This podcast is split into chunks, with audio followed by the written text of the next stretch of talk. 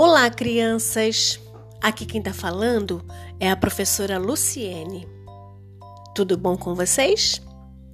Hoje eu trouxe uma história muito legal. O nome dela é A Margarida Insatisfeita, de Denise Almeida. Era uma vez uma Margarida que estava muito insatisfeita com sua cor. Ela queria ser de outra cor não queria mais ser branca. Ela achava o branco muito sem graça. Uma fada que por ali passava viu a Margarida e ficou com pena e resolveu ajudar. Olá, dona Margarida. Por que está tão triste? Ah, na verdade, eu acho branco uma cor tão sem graça. Queria ser de outra cor. Acho que eu queria ser verde, igual aquela árvore ali.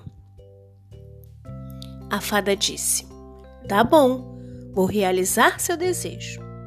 De repente, a margarida ficou verde. Ah, estou da mesma cor do meu caule. Não gostei. Talvez fosse melhor se eu ficasse da cor do sol, amarelo. Acho o sol tão bonito. E a fada mais uma vez realizou o desejo da Margarida. E mais uma vez, quando viu seu reflexo na água, viu que estava na cor do seu miolo. Não, amarelo não, sei lá, quem sabe azul, da cor do céu. Pois não, disse a fada, fique azul. E mais uma vez ela não gostou da sua cor. E a fada não estava mais tendo paciência com a Margarida. Ah, quem sabe de repente se eu fosse da cor daquela outra flor ali, tão linda, vermelha. Então a fada mais uma vez resolveu realizar o desejo da Margarida, deixando-a vermelha. Ah, não, vermelha! Vou me confundir com outra flor talvez na cor daquele pássaro que está passando ali. E mais uma vez, a fada transformou a cor da margarida em laranja, na cor do pássaro. Mas ela também não gostou do laranja.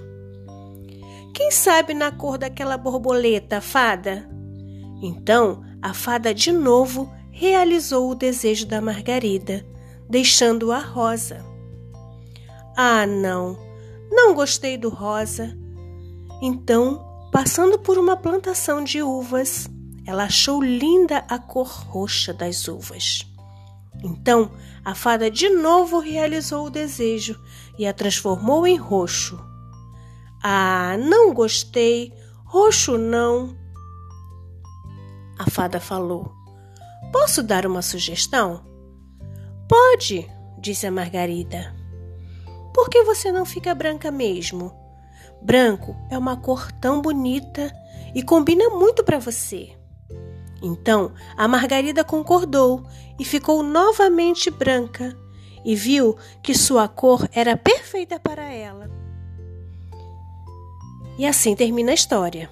E agora eu sugiro que vocês pintem algumas flores com as cores que eu usei para contar essa história e depois nos mostrem lá no grupo de WhatsApp para que todas as professoras possam ver.